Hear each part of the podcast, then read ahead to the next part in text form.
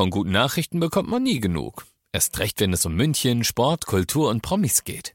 Lesen Sie selbst gute Nachrichten. Heute in der Abendzeitung und auf abendzeitung.de. Abendzeitung. Die ist gut.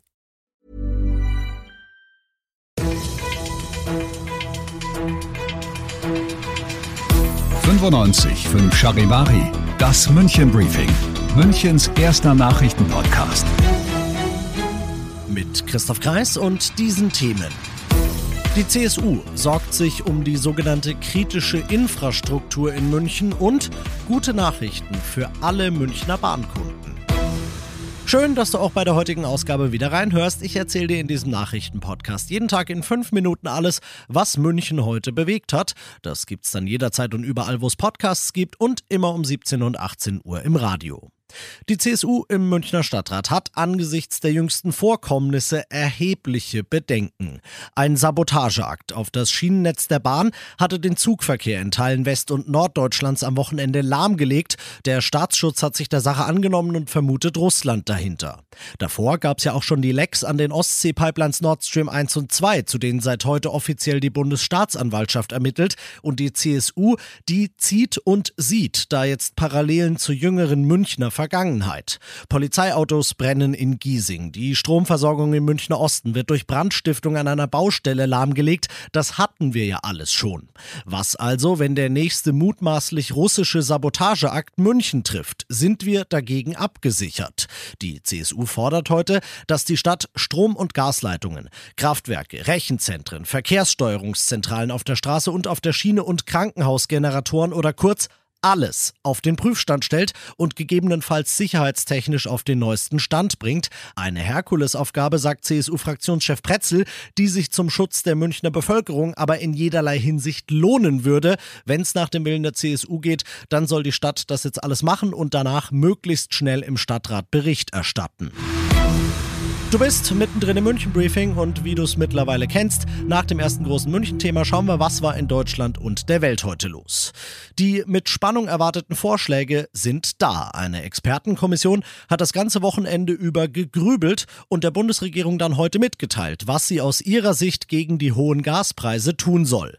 Ein zweistufiges Modell ist aus Sicht der Kommission die beste Möglichkeit, private Gaskunden und Unternehmen gleichermaßen zu entlasten, Charivari-Reporter David Riemer. In der ersten Stufe sollen die Gasversorger auf die Abschlagszahlungen der Kunden im Dezember verzichten. Sie bekämen die Kosten vom Bund erstattet. Im Prinzip übernimmt also der Staat die Gasrechnungen der Verbraucher. In der zweiten Stufe schlagen die Experten zwischen März kommenden Jahres und mindestens Frühling 2024 eine Gas- und Wärmepreisbremse vor. Demnach ist für eine Grundmenge an Gas ein staatlich garantierter Preis von 12 Cent pro Kilowattstunde vorgesehen. Die Bundesregierung wird dem Maßnahmenpaket höchstwahrscheinlich zustimmen zustimmen. Der Bundestag muss das Hilfspaket allerdings auch noch absegnen.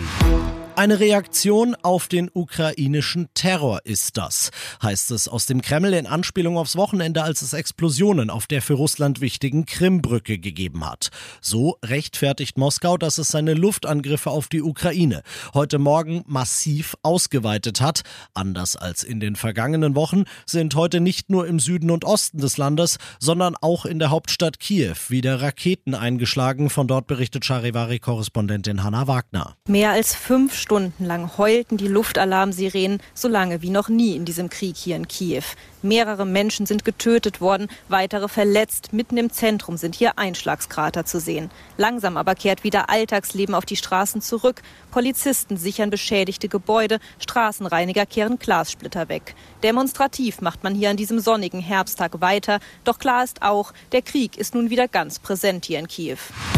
Und das noch zum Schluss. München würde damit ab dem 11. Dezember endgültig zu einem Bahn-Hotspot werden. Die Deutsche Bahn hat heute erste Details zum bevorstehenden Fahrplanwechsel am eben 11. Dezember bekannt gegeben und München würde damit deutlich besser angebunden werden als bisher. Auf der Strecke München-Köln etwa soll es dann zwei ICEs pro Stunde geben.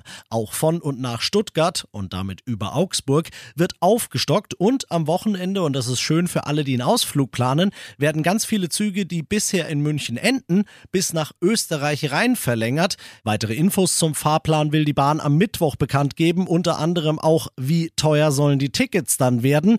Ein Pünktlichkeitsziel, das viele Fahrgastverbände gefordert haben, das wird sich die Bahn wie auch heute schon wahrscheinlich aber wieder mal nicht setzen.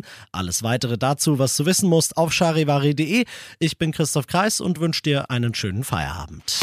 95.5 Charivari, das München Briefing, Münchens erster Nachrichtenpodcast. Die Themen des Tages aus München gibt es jeden Tag neu in diesem Podcast. Um 17 und 18 Uhr im Radio und überall da, wo es Podcasts gibt, sowie auf charivari.de. Planning for your next trip?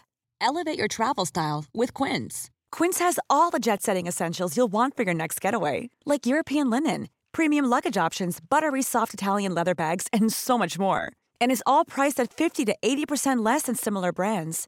Plus, Quince only works with factories that use safe and ethical manufacturing practices. Pack your bags with high-quality essentials you'll be wearing for vacations to come with Quince. Go to quince.com/pack for free shipping and 365-day returns.